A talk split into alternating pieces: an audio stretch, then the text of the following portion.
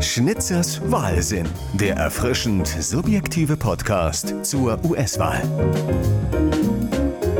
Bei dem folgenden Beitrag handelt es sich um reine Fiktion, ein Produkt meiner Fantasie, das einzig der Unterhaltung dienen soll. Keinesfalls versuche ich eine Verschwörungstheorie aufzustellen, obwohl ich es grundsätzlich als unfair empfinde, dass dies ein Privileg paranoider Schlagersänger und Aluhut tragender Veganküche bleiben sollte. Die verwendeten O-Töne und Zitate sind vermutlich völlig aus dem Zusammenhang gerissen. Sollten sie dennoch die Wahrheit widerspiegeln, dann wäre das wirklich ein wahnsinnig dicker, erstaunlicher Zufall. Beteiligte Tiere liegen in Form meiner Katze einfach nur pennend auf dem Sitzsack neben mir, sind so gesehen keiner physischen Gefahr ausgesetzt. So. Die Welt war gewarnt, wusste es aber nicht. Er selbst hatte uns wohl aus Versehen seinen Plan verraten, aber niemand hat ihn erkannt. Als Donald Trump im Mai 2017 den Titel seines Revolutionsmanifests in die Welt hinaus twitterte, wusste niemand etwas damit anzufangen. C-O-V-F-E-F-E. Kofefe. Kofefe. He wrote the word kafefe. Kofefe. Kofefe. Sieben rätselhafte Buchstaben. Nicht einmal dann, als Regierungssprecher Sean Spicer sich beinahe verplapperte, ist den Feinden des Präsidenten ein Licht aufgegangen. Auf einer Pressekonferenz von einer geifernden Fake News Meute in die Enge getrieben, verriet Spicer, der Präsident und eine Handvoll Eingeweihter wisse genau, was es mit Kofefe auf sich habe. No, I, I think the the uh, the president and a small group of people know exactly what he meant. Blake. Blake. Blake. Wenige Wochen nach jener schicksalhaften Pressekonferenz war Sean Spicer seinen Job los. Zufall? Wohl kaum. Er hatte zu viel verraten. Zum Glück war die Gegenseite dumm. Sie lachten über Kofefe. In den liberalen Medien wurde das Muster nicht erkannt. Besoffen von ihrer Arroganz, trunken von der eigenen Lust, sich an der vermeintlichen Dämlichkeit des US-Präsidenten zu delektieren, lachten sie sich Richtung Verdammnis. Heute, im Jahr 2023, zwei Jahre nach Beginn des amerikanischen Bürgerkriegs, wissen wir, Kofefe war kein peinliches Versehen, es war eine verschlüsselte Botschaft. C steht für Central, O für Organization und Fefe für Fire and Fury for Our Enemies. Also etwa zentrale Organisation von Feuer und Wut für unsere Feinde. Das V allerdings war tatsächlich ein Tippfehler.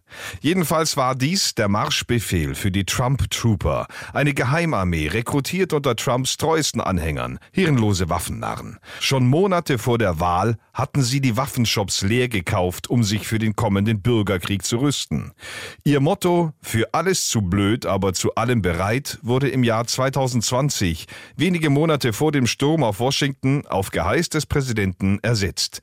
Jetzt lautete es Stand back and stand by. Zurückhalten und bereithalten, auf den richtigen Moment warten und dann zuschlagen. Als an jenem schicksalhaften Dienstag im November 2020 immer mehr Stimmen ausgezählt waren, Pennsylvania bereits verloren schien und sich eine Niederlage abzeichnete, da sah er sich bestätigt. Trump war sich sicher, da musste Betrug im Spiel sein. Nur um ihn um den größten Sieg zu bringen, den je ein amtierender Präsident erzielt hat, haben die die Wahl manipuliert. Die. Wer auch immer die waren. Das war so offensichtlich. Wer braucht da noch Beweise? Schließlich hatte er es immer schon prophezeit, hat über Monate hinweg seine Gefolgsleute und das Stimmvieh draußen im platten Land vor diesem Moment gewarnt, weil er wusste, dass die ihm seinen Wahltriumph nicht gönnen und deshalb die Wahl fälschen würden wer auch immer die sind. Wie seinem nordkoreanischen Verbündeten Kim Jong-un aber werden auch Trump sagenhafte Fähigkeiten angedichtet. So ist Trump nicht nur das einzige Genie der Welt mit einem fünfstelligen IQ, sondern er kann auch die Zukunft vorhersagen. Daher wusste er über den Wahlbetrug Bescheid. So, auch von der Corona-Pandemie hat er lange vor allen gewusst. Deswegen hat Trump zu Beginn seiner Amtszeit ja Staatsgästen immer wie ein Verrückter die Hände geschüttelt, weil er ja wusste, dass das Händeschütteln bald obsolet sein würde. Außerdem hat Trump allein mit der Kraft seiner Gedanken die Corona-Pandemie wieder dazu gezwungen, die Biege zu machen. Ja. We are rounding the turn. We have the vaccines coming and all, but even without, we're rounding the turn. Und wo wir schon dabei sind, Im Alter von nur drei Jahren hat Trump zum ersten Mal einen Geschäftspartner bei einem milliardenschweren Immobiliendeal beschissen. Mit fünf Jahren spielte er zum ersten Mal Golf und hat dabei gleich elf der 18 Löcher mit nur einem Schlag gemeistert. Trump kann außerdem fliegen, tut es aber nicht aus Bescheidenheit und weil er die Crew der Air Force One nicht entlassen will. So ein feiner Kerl ist das nämlich. Zurück zum Wahlabend. Angesichts seiner sicheren Niederlage soff Trump in einem Zug ein Fass Cola Light leer, machte dann ein kleines Bäuerchen, das nach Rosen duftete, zog sein Superhelden-Cape aus Kaschmir etwas enger und versteckte sich im Bunker des Weißen Hauses. Es war Zeit für den Notfallplan. Der Tweet mit dem Einsatzbefehl lautete Kofefe Alarma, go, go, go. Die 400 angeblichen Gäste, die er trotz Corona zu einer Wahlparty ins Weiße Haus eingeladen hatte, waren bis an die Zähne bewaffnete Milizionäre seiner Geheimarmee. Sie sicherten nun das Weiße Haus. Überall im Land schwärmten sie aus. Trump-Trooper nahmen demokratische Gouverneure und Politiker gefangen. Sie trieben beiden Wähler und andere liberale Volksverräter zusammen und sperrten sie in Maschendrahtkäfige. Sie besetzten Regierungsgebäude, Flughäfen und natürlich Golfplätze und übernahmen die Kontrolle an neuralgischen Punkten im ganzen Land. Von New York bis Los Angeles brannten die Barrikaden, hinter denen sich die gegnerischen Weicheier zitternd verschanzten. Die Fake News Journalisten, die Schauspieler, Popstars und Künstler waren erbärmliche Kämpfer. Sie wurden vom Trump-Blitz überrannt.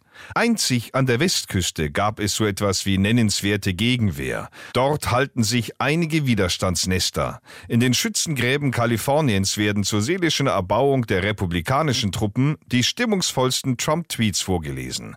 Mit dem Schlachtruf Sorry, ihr Loser, sein IQ ist einer der höchsten und ihr alle wisst das, ziehen sie hochmotiviert ins Feld.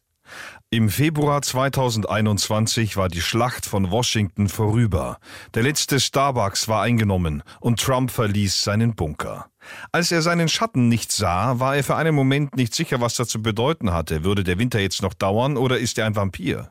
Das hat Zeit, dachte er sich, das werde ich später klären, zusammen mit den Generälen, die gerade damit beschäftigt sind, die Windmühlen zu bekämpfen, deren Geräusche ja Krebs verursachen. In einem gepanzerten Golfkart rasselte Trump durch die Straßen der Hauptstadt seine Hauptstadt. Bald würde das Weiße Haus nur noch die Empfangshalle sein des gigantischsten Trump Towers der Welt. Sein olivgrüner Superheldenanzug betonte die kraftvollen Backen seines Nilpferdhinterns. Am Straßenrand huldigten ihm die fanatisierten Massen und bejubelten ihren Supertrump.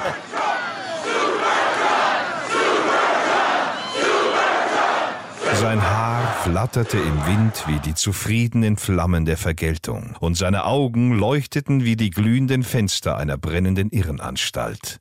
Die größte Hexenjagd der Geschichte war vorbei, und die Hexe hatte gewonnen. Sein Werk war vollbracht.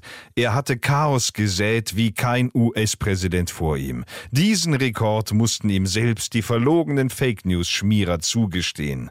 Donald Trump hat die älteste Demokratie der Welt zerschlagen und wird auf ihren Trümmern die jüngste und mächtigste Diktatur der Welt errichten. So könnte es kommen, sollte Trump verlieren, muss es aber nicht. Wie würde es dagegen wohl umgekehrt aussehen, wenn er gewinnt? Eigentlich nicht viel anders, da mache ich es ein bisschen kürzer. Pro forma würde Trump wahrscheinlich seinen Sieg von den ihm hörigen Gerichten bestätigen lassen, dann würde er sich das Land untertan machen, er würde eine Verfassungsänderung twittern und den Kongress so zwingen, seine Amtszeit auf Lebenszeit zu verlängern, dann würde er Ivanka als Thronerbin einsetzen, seine Tochter Tiffany wiederum würde er mit seinem engen Verbündeten Kim Jong-un verheiraten. Er würde Grönland erobern, die Dänen wollten ja nicht verkaufen, selber schuld, und seinem Sohn Donald Jr. schenken. Der EU würde er im Handelsstreit nicht mehr mit Strafzöllen, sondern mit dem Einsatz von Atomraketen drohen. Dann wäre Schluss mit der sprichwörtlich feinen Zurückhaltung aller Trump. Und Nichtregierungsorganisationen, oppositionelle Politiker und kritische Journalisten würden verfolgt und in Arbeitslager gesperrt, wo sie Trumps Statuen aus Marmor meißeln müssen. Man sieht also, wenn's nach mir geht, sind wir geliefert, egal was passiert. Ich drücke uns also allen die Daumen, dass ich einfach komplett falsch liege.